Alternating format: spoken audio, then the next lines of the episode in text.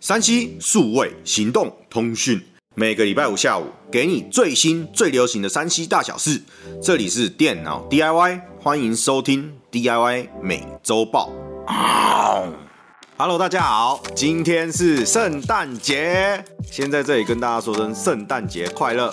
那么这个礼拜又有哪些山西大小事呢？这个礼拜大家好像都不约而同的发表了多款新的旗舰手机。主要都是针对五 G 进行了升级。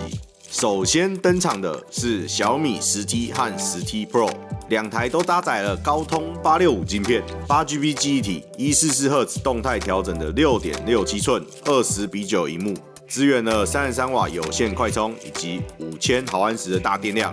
两者的差异呢，主要是在储存的空间、主镜头的配置，当然还有价格啦。十 T 是一百二十八 G 储存容量。主镜头是六千四百万画素的广角镜头，搭配一千三百万的超广角以及五百万的微距镜头。十二月二十八即可进行购买哦。台湾售价是一万三千九百九十九，而十 T Pro 则是两百五十六 GB 储存容量，主镜头则是换成了支援四合一像素的一亿八百万广角镜头，预计在一月中下旬开放预购哦。台湾售价是一万五千九百九十九，紧接着呢是同样采用了高通八六五晶片的 OPPO Reno 五 Pro Plus。其实，在月初就已经发表了 Reno 五以及 Reno 五 Pro。在圣诞节前夕，OPPO 发表了 Reno 五 Pro Plus，采用六点五五寸的二十比九九十赫兹的荧幕。支援了六十五瓦有线快充以及四千五百毫安时的电量，但最大的亮点莫过于与 Sony 合作研发的 INX 七六六感光元件，搭配五千万像素的主镜头，可以实现录影、锁定、追焦，甚至出镜再回来都还是能够快速对焦。除此之外，更特别的还有 Reno 5 Pro Plus 限定的艺术家版本，是首款搭载了电致变色技术，敲击手机背面两下就可以呈现出不同颜色的变化哦，非常的酷炫。不过目前在台上市时间还未定，请玩家们敬请期待喽。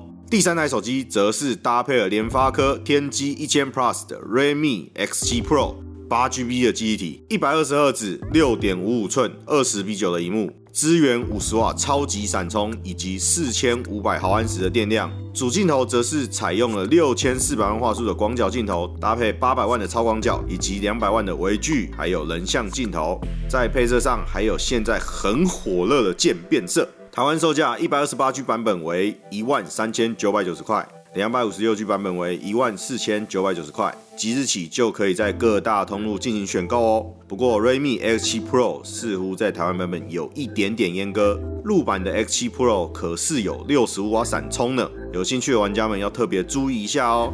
最后一支则是华为的 Nova 八以及 Nova 八 Pro，采用了自家研发的 Kirin 九八五五 G 镜片。八 GB 的记忆体，支援六十六瓦有线快充，主镜头皆采用了六千四百万画素的广角镜头，搭配八百万的超广角、两百万的微距以及景深镜头。两支的差异主要是在前镜头、荧幕以及电量。Nova 八采用了单一三千两百万画素的前镜头，九十赫兹的六点五七寸十九点五比九荧幕，搭配三千八百毫安时的电量。而 nova 八 pro 的前镜头则是采用了一千六百万像素人像镜头，加上三千两百万像素超广角的双镜头配置，一百二十赫兹的六点七二寸十九点五比九荧幕，搭配四千毫安时的电量，同样在台上市时间未定。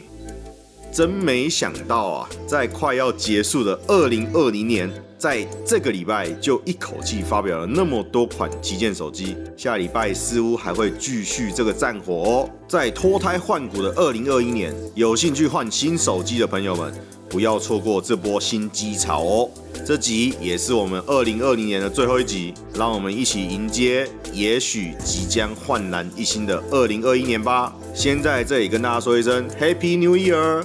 好啦，以上就是本周的 DIY 每周报。我们在 YouTube 以及 Podcast 同步上架哦。没办法看影片的朋友们，也可以听听 Podcast，跟我们一起聊聊每周山西的大小事哦。最后麻烦按赞、订阅、分享，感谢你们的支持。我是电脑 DIY Kevin，我们下周见，拜拜。